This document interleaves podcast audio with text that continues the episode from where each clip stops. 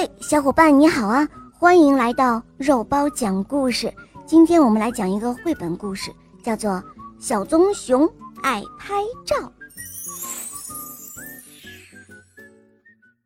小棕熊发现了妈妈的手机，妈妈的手机可以拍照片呢。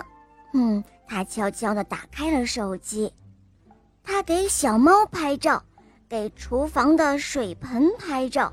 给自己的小手拍照，每次拍照的时候啊，手机都会发出咔嚓咔嚓的声音。呃，不好，妈妈回来了。这时候妈妈来了，妈妈有些不高兴了。快把手机给我，这可不是你的玩具哦。可是小棕熊还是拿着手机拍个不停。哦，妈妈，笑一笑。只听咔嚓一声，他给妈妈也拍了一张。妈妈看着照片笑了起来。哦，诶，我的头在哪儿呢？